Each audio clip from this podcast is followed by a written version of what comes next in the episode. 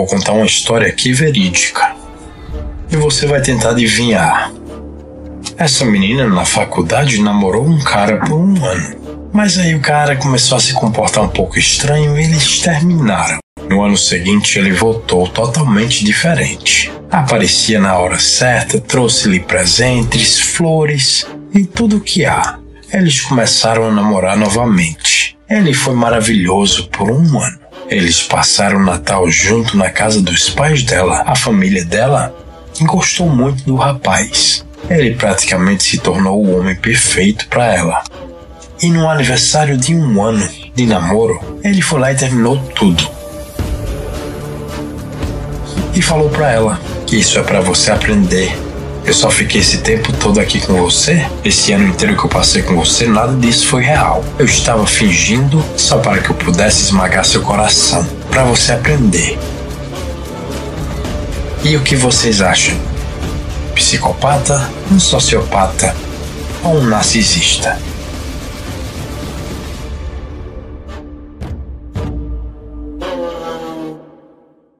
Qual a diferença entre um sociopata, um psicopata e um narcisista?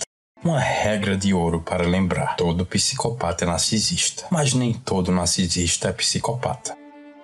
Para começar, eles estão no mesmo subgrupo, subgrupo B, onde estão juntinhos com os transtornos de personalidade borderline e o histriônico. E existe muita sobreposição, mas o fato é que muitas pessoas estão usando esses termos muito misturados, o que não deveria, porque são coisas bem diferentes. E é o que vamos descobrir agora. O narcisista é alguém que não tem nada ou pouca empatia pelos outros e muita empatia por eles mesmos. Costumam apresentar uma autoestima frágil e desregulada. Apesar de aparentarem aquela forma grandiosa que eles têm sobre a própria imagem e cheio de direitos, eles estão constantemente buscando por validação. São arrogantes e muitas vezes aquele o famoso lobo em pele de cordeiro. Tem problemas para regular sua autoestima, mas quando o narcisista faz algo de ruim, eles sentem uma boa boa quantidade de culpa e vergonha. Falando francamente aqui, mais vergonha do que culpa, porque eles estão preocupados sobre como as outras pessoas os veem. Vergonha é uma emoção pública, então eles não gostam de ser vistos negativamente aos olhos públicos. É daí que vem a vergonha. Talvez por um pouquinho de segundo, eles podem se sentir mal se fizerem algo de muito ruim para alguém, mas isso é raramente. Já no mesmo grupo existe o que chamamos de o transtorno de personalidade antissocial. Esse nome pode ser muito enganoso. Antissocial, muitas pessoas acham que é uma pessoa que não gosta de socializar, que é introvertido. Mas o transtorno de personalidade antissocial se refere a pessoas da antissociedade. As pessoas que são contra as normas da sociedade. Eles são aqueles que quebram as regras da sociedade, costumam manipular outras pessoas para ganho pessoal, podem ser falsos e irresponsáveis socialmente e afetivamente. Eles acham que as regras não são aplicadas para eles, quebram códigos morais, códigos sociais e códigos legais. Eles têm uma falha em assumir qualquer tipo de responsabilidade. Eles são enganadores e eles exploram as pessoas para alcançar seus fins. Eles vão correr riscos e colocarão outras pessoas em perigo. Eles são altamente perigosos. Sociopatas e psicopatas, na forma técnica, são chamados de pessoas com transtorno de personalidade antissocial. Mas, para entender melhor, para bater um martelo e chamar alguém que tem uma personalidade antissocial, você precisa estar falando de alguém que não tem remorso algum. Isso é uma das características que distingue eles dos narcisistas, principalmente o psicopata. Você pode fingir qualquer coisa, uma falsa empatia, você pode fingir um remorso, você pode fingir qualquer coisa e os psicopatas são maravilhosos nisso. Eles são aqueles grandes serial killers que a gente vê na televisão, aqueles que vão entrar e vão destruir e roubar um negócio inteiro são os políticos de Brasília que vão roubar, sabendo que tem gente passando fome, tirar de pessoas que eles poderiam ter tirado da miséria, da fome, mas preferem tirar para se beneficiar. Sem remorso e sem empatia, esses são os psicopatas do colarinho branco. Eles são como um tipo de pessoa que fala: Eu não me importo quem se machucar, eu vou chegar onde eu quero chegar. O sociopata e o psicopata são tratados como os mesmos, mas os psiquiatras estão identificando diferenças muito importantes. Como eu já falei aqui, eles desrespeitam as leis, costumes e direitos dos outros e não sentem culpa ou remorso no seu comportamento. Ambos podem ser violentos, embora nem todos sejam. Sociopatas, no entanto, são muito desorganizados, impulsivos, voláteis e raramente conseguem manter um emprego. Eles parecem muito perturbados e seus crimes geralmente são espontâneos, na hora, no sangue, na hora do fervor. Já em contraste, muitos psicopatas levam vidas relativamente normais, manipulando as pessoas, imitando emoções que não podem sentir. Seus crimes são geralmente meticulosos, planejados e bem elaborados. Existem evidências que a psicopatia é herdada, vem da genética, enquanto a sociopatia é devido aos traumas e negligências da infância ou do meio ambiente que você cresceu. Então, isso é uma das coisas que a maioria das pessoas confundem, porque o sociopata é muito parecido com o psicopata. Mas a principal diferença é que o psicopata nasceu e o sociopata foi feito. Essa é a chave. Em pesquisas sobre a psicopatia, essas pessoas com personalidade antissocial, nas amostras da tomografia do cérebro, parte onde está localizada a empatia do nosso cérebro, não foi iluminada naturalmente pelos psicopatas. Mas como isso se refere ao nosso dia a dia, eu vou falar um exemplo aqui para você entender mais.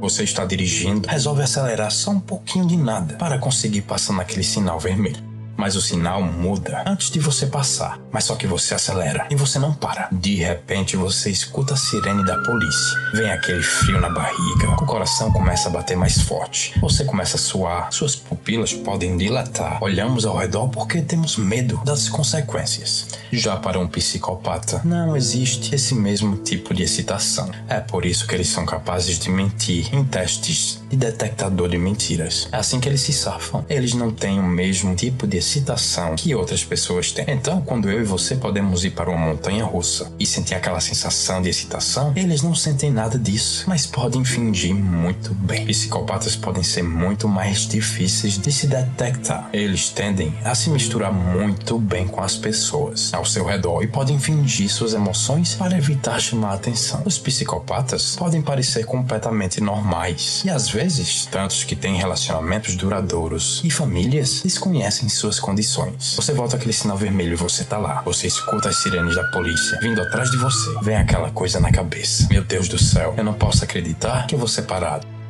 Já um psicopata, eles poderiam estar com um cadáver no porta-malas do carro. Eles não iam mostrar isso de jeito nenhum. Eles não iam expressar isso de forma alguma. Eles param, pegam a multa e seguem em frente ainda desejam ao policial um bom dia.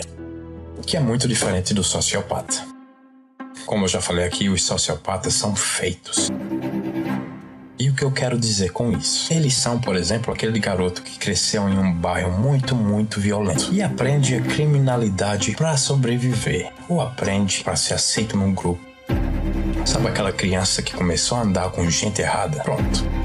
Eles não necessariamente se sentem confortáveis com certas situações. Se eles forem parados naquele sinal, Talvez eles fiquem um pouco nervosos. Talvez ele acelere aquele carro, tente fugir e faça aquela loucura eles podem ficar um pouco desconfortável demais. Mas com o tempo, eles vão aprendendo com isso, até que eles não consigam sentir nada. Se você quebrasse as regras suficientemente por um bom tempo, se você vivesse sob certas condições de ilegalidade tempo suficiente, você se ajustaria a essa nova ordem. Isso é o que é o sociopata. O sociopata não se importa com os outros, enquanto os psicopatas fingem se importar. Sociopatas tendem a deixar isso claro, que não se importa com seu ninguém. Por causa disso, eles podem ter relacionamentos extremamente instáveis e abusivos. Geralmente, os sociopatas podem ter dificuldades em controlar suas emoções e acabam atacando, explodindo e fazendo seus crimes pelo sangue no momento do ódio. Eles são aquelas pessoas que saem porrada num bar sem pensar nas consequências. Eles podem realizar atos violentos e crimes rapidamente no calor do momento.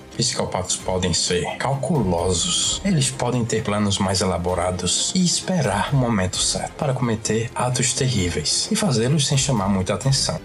No nível da maldade, imagine uma competição. O psicopata chegaria em primeiro lugar, segundo lugar o sociopata, mas em terceiro lugar o narcisista. Já a diferença entre um sociopata versus um narcisista, à primeira vista, pode ser desafiador. Ambas as condições envolvem uma falta de empatia pelas necessidades e experiências dos outros. No entanto, os sociopatas estão frequentemente mais interessados em aumentar o poder e o controle sobre os outros, enquanto os narcisistas estão principalmente interessados em serem admirados e vistos como superiores. Sociopatas tendem a ferir pessoas com mais intenção do que os narcisistas, que prejudicam as pessoas inadvertidamente por desconhecer suas necessidades e sentimentos. Ou seja, para responder aquela primeira pergunta do começo, esse é um comportamento muito do psicopata. Fingir uma coisa só para conseguir uma reação de uma pessoa, para fazer a pessoa reagir de uma forma, depois de um ano, sociopata nenhum ia aguentar isso. Narcisista nenhum tem condições emocionais de segurar por tanto tempo. E quando o psicopata é você? Se você não é daqueles psicopatas de Hollywood, como Hannibal Lecter, do filme O Silêncio dos Inocentes, seria estranho se você não percebesse. No mínimo, você é simplesmente não muito legal. Afinal, esse tipo de psicopata é essencialmente um sádico agressivo escondido atrás de uma máscara de charme superficial. No entanto, os psicólogos estão percebendo cada vez mais que você pode obter uma pontuação alta em um ou mais traços de personalidade psicopática, antissocial sem ter tendências criminosas ou violentas. Esses traços todos nós pontuamos, alguns em maior e outros em menor grau. Isso pode incluir Impulsividade egocêntrica quer dizer o quanto egoísta você é. Um coração gelado, que é quando você se desliga do sofrimento de outras pessoas. E uma dominância sem medo, que é uma pessoa suscetível ao medo, estresse e ansiedade. Em média, a maioria dos homens tende a pontuar mais nessas características do que as mulheres. E não conte ao seu chefe. Mas as pessoas em cargos de gerência tendem geralmente a pontuar mais alto, assim como as pessoas com visões de extrema direita ou racistas. No entanto, o domínio sem medo pode ser extremamente útil para certas linhas de trabalho desafiadoras ou arriscadas, como a cirurgia, as forças especiais, esportes de elite e liderança política. Se você não está completamente inquieto com a perspectiva de cortar a carne de uma pessoa, saltar de um paraquedas, se apresentar em frente a milhares de pessoas ou tomar decisões que afetarão milhões de pessoas, há uma boa chance de que você seja um artilheiro-alvo nessas características. Talvez, sem nem perceber, você possa ser o que os psicólogos chamam de psicopata bem-sucedido. Já pensou se você é um? Espero que vocês tenham aprendido a diferença entre um psicopata, um narcisista e um sociopata.